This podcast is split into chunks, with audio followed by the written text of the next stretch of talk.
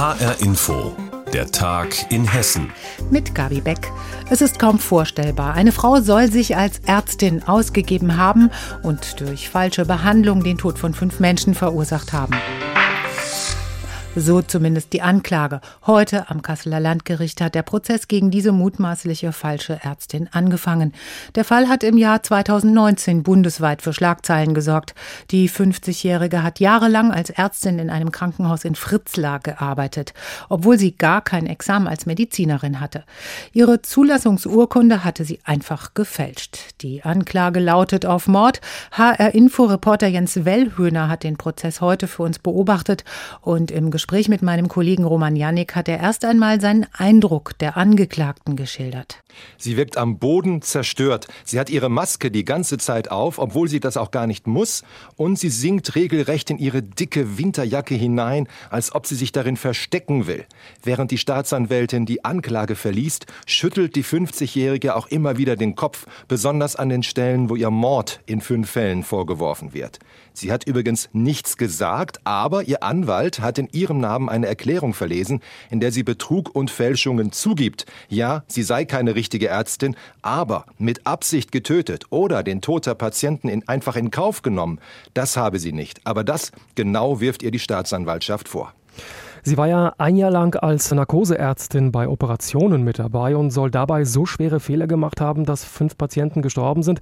Warum ist das keinem aufgefallen? Warum haben andere Ärzte sie nicht gestoppt? Weil sie sich tatsächlich mit Medizin sehr gut auskennt. Sie hat nämlich ganz viele Praktika gemacht und außerdem hat sie einen Doktor in Biologie, Schwerpunkt Humanbiologie. Und sie ist auch noch ausgebildete Heilpraktikerin. So ist es keinem aufgefallen. Im Gegenteil, in Arbeitszeugnissen sagen ihre Arbeitgeber, sie sei überdurchschnittlich gut. Aber, wie gesagt, sie hat nie einen Doktor in Medizin gemacht, sondern ihre Zulassungsurkunde gefälscht. Aber als die ersten Patienten starben, warum hat sie da nicht von sich selbst aufgehört und gesagt, so kann ich nicht weitermachen? Ja, das ist wirklich die entscheidende Frage. War sie so hemmungslos geltungssüchtig, dass ihr das Schicksal ihrer Patienten egal war? Nach dem Motto, Hauptsache ich bin Ärztin und alle bewundern mich? Oder hat sie sich gesagt, ich weiß so viel über Medizin, ich schaffe das, ich bin gut genug? Das ist wirklich die entscheidende Frage. Eine ehemalige Kollegin von ihr hat im HR-Interview gesagt, sie sei tatsächlich äußerst ehrgeizig und geltungssüchtig. Das habe die Zusammenarbeit mit ihr auch sehr, sehr schwierig gemacht. Mal schauen, wie das Gericht darüber denkt, aber das wird noch einige Zeit dauern. Das Urteil fällt nämlich erst im März. Es droht hier eine lebenslange Gefängnisstrafe. Eine mutmaßlich falsche Ärztin steht in Kassel vor Gericht. Jens Wellhöhner hat uns den Fall geschildert. Es hakt bei der Impfkampagne gegen Corona. Umso wichtiger sind effektive Medikamente für Menschen, die an Covid-19 erkranken.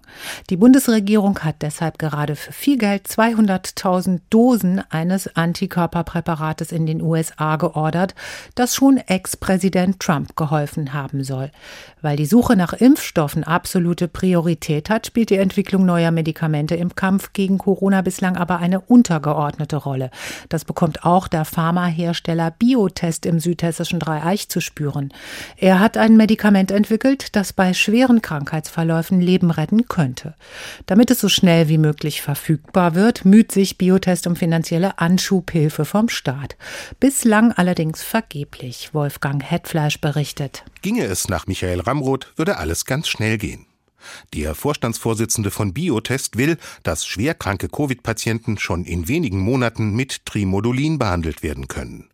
Studienergebnisse aus der Zeit vor der Corona-Pandemie sprechen dafür, dass das Präparat des Dreieicher Herstellers bei besonders gravierenden Fällen von Lungenentzündung Leben retten kann. Und Ramroth sagt, ein ähnliches Krankheitsbild sehen wir ja auch bei den schweren Verläufen von Covid-19-Patienten. Und deshalb haben wir gesagt, Trimodulin kann auch bei Covid-19-Patienten sehr erfolgreich eingesetzt werden und da die Mortalität enorm verringern. In einer sogenannten Phase-2-Studie wird deshalb gerade an Covid-Patienten im Ausland erprobt, ob der Wirkstoff aus Hessen auch da hält, was er verspricht.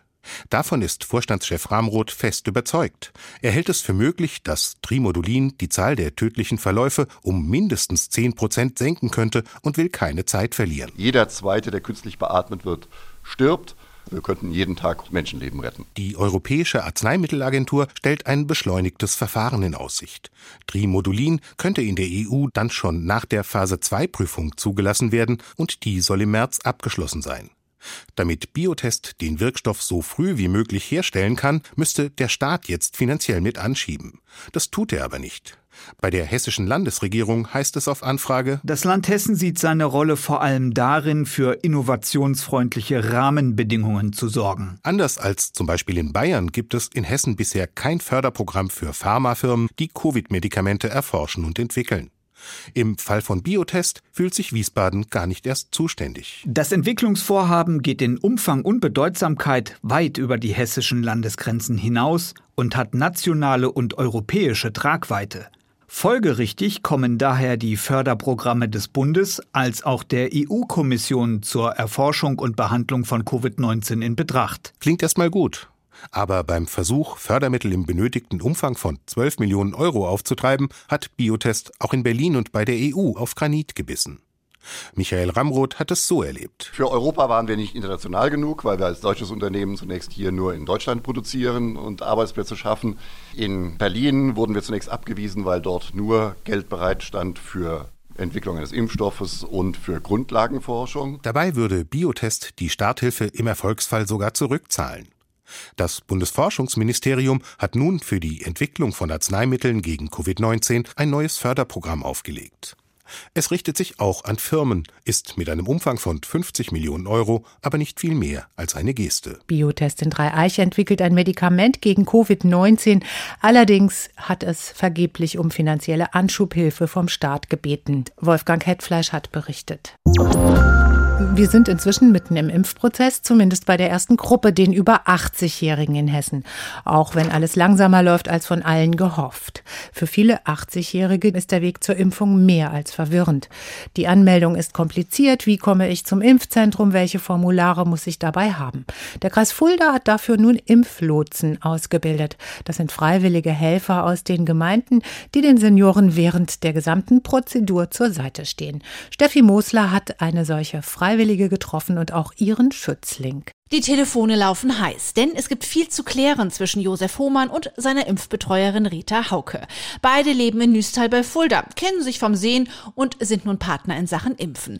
Dass der 82-Jährige eine so patente Hilfe an seiner Seite hat, beruhigt ihn sehr, denn die eigene Recherche in puncto Impftermin war nicht erfolgreich. Und da habe ich da mal ein bisschen spekuliert und die Nummer gewählt. Er hat mich schlecht verstanden. Ne? Und da hat er gesagt, ich soll dann nochmal äh, drei Stunden später den Mittag 3 Uhr anrufen. Das habe ich dann auch getan. Ne? Hatte gesagt, leider können Sie nichts kriegen, es ist, die sind alle voll belegt. Alleine kam Josef Hohmann nicht weiter, wurde aber auf eine Anzeige im Gemeindeblättchen aufmerksam und zögerte nicht lange. Und da standen vier, fünf Damen drin. Und da habe ich gesagt, da rufen wir die Frau Hauge an, mal sehen, was die da dazu sagt. Das war so etwas wie der kurze Dienstweg, denn Impflotsin Rita Hauke aus dem Nachbarort wurde zuvor von der VHS geschult. An den ersten ersten Kontakt mit Josef Hohmann kann sie sich noch gut erinnern. Am Telefon hat er halt auch ganz konkret nachgefragt, hatte schon eine Nummer, aber er kam da jetzt nicht mehr weiter. Und jetzt wollte er halt auch wissen,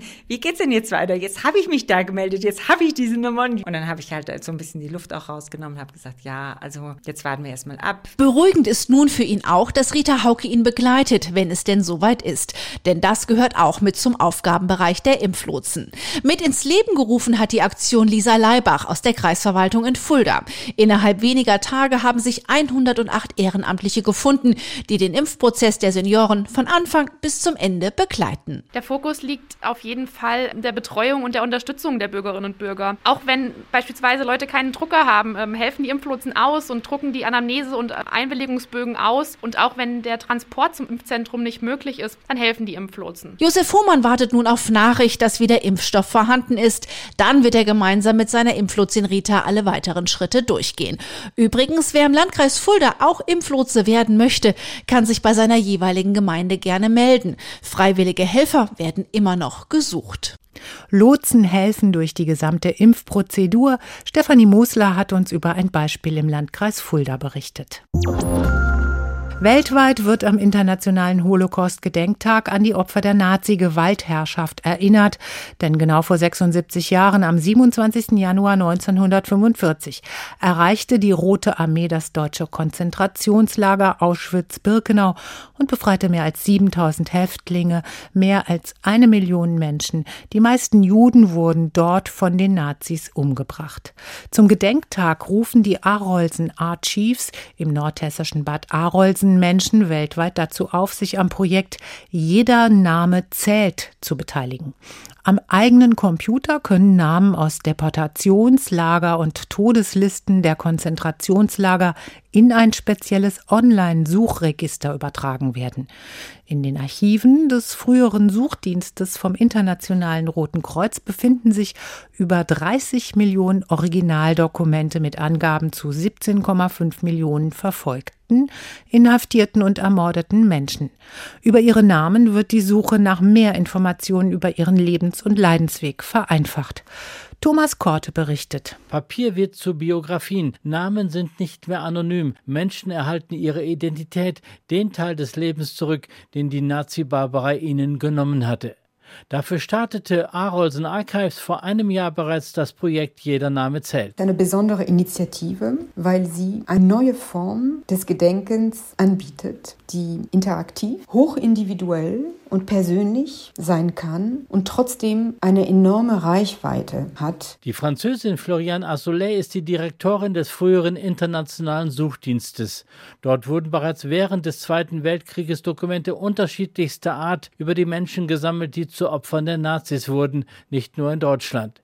Der Historiker Gio Zwilling kümmert sich seit mehreren Jahren um das Archiv mit mittlerweile über 30 Millionen Dokumenten. Das ist schon überwältigend. Hier dann Gänge auf Gänge, also von, von Lagerdokumente zu sehen oder die Sammlungen zu Konzentrationslager, das hat einfach einen Maßstab, das ist beeindruckend und erschreckend zugleich. Alle Dokumente sind in den vergangenen Jahren digitalisiert worden. Doch für eine Suche über den Namen eines Opfers ist der Zugang zu den Details sehr schwierig. Doch der Name ist fast immer auch der Schlüssel Schlüssel für mehr. Wenn man den Namen eingibt oder eine Religion oder ein Geburtsort, dass man alle Personen findet und man direkt zu dem Dokument kommt. Genau da setzt das Projekt Jeder Name zählt an. Mit einem speziellen Computerprogramm können Namen aus den Dokumenten herausgesucht und in ein Online-Namensarchiv übertragen werden. Zurzeit haben wir hauptsächlich Karteikarten aus Konzentrationslager, mehr als 600.000 Dokumente, die zurzeit online verfügbar sind, hauptsächlich Häftlingspersonalkarten und Häftlingsfragebögen aus Buchenwald, aus Dachau, aus Natzweiler, Auschwitz, Mauthausen. Weltweit haben sich bisher rund 11.000 Freiwillige beteiligt.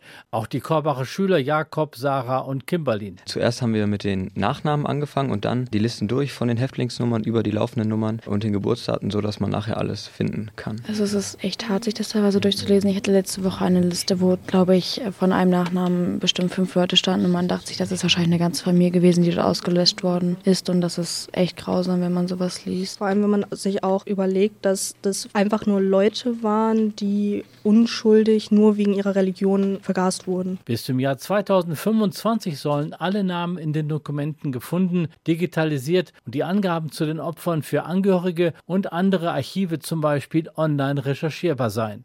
Für die Historikerin und diesjährige Preisträgerin des Obermeier Award, Marion Lilienthal in Korbach, ist die Teilnahme an dem Projekt gerade für jüngere Menschen ganz wichtig. Das war Thomas Korte über das Projekt Jeder Name zählt, eine Online-Dokumentation über die Opfer der Nazi-Gewaltherrschaft. Und das war der Tag in Hessen mit Gabi Beck. Weitere News aus Hessen gibt es auch auf hessenschau.de.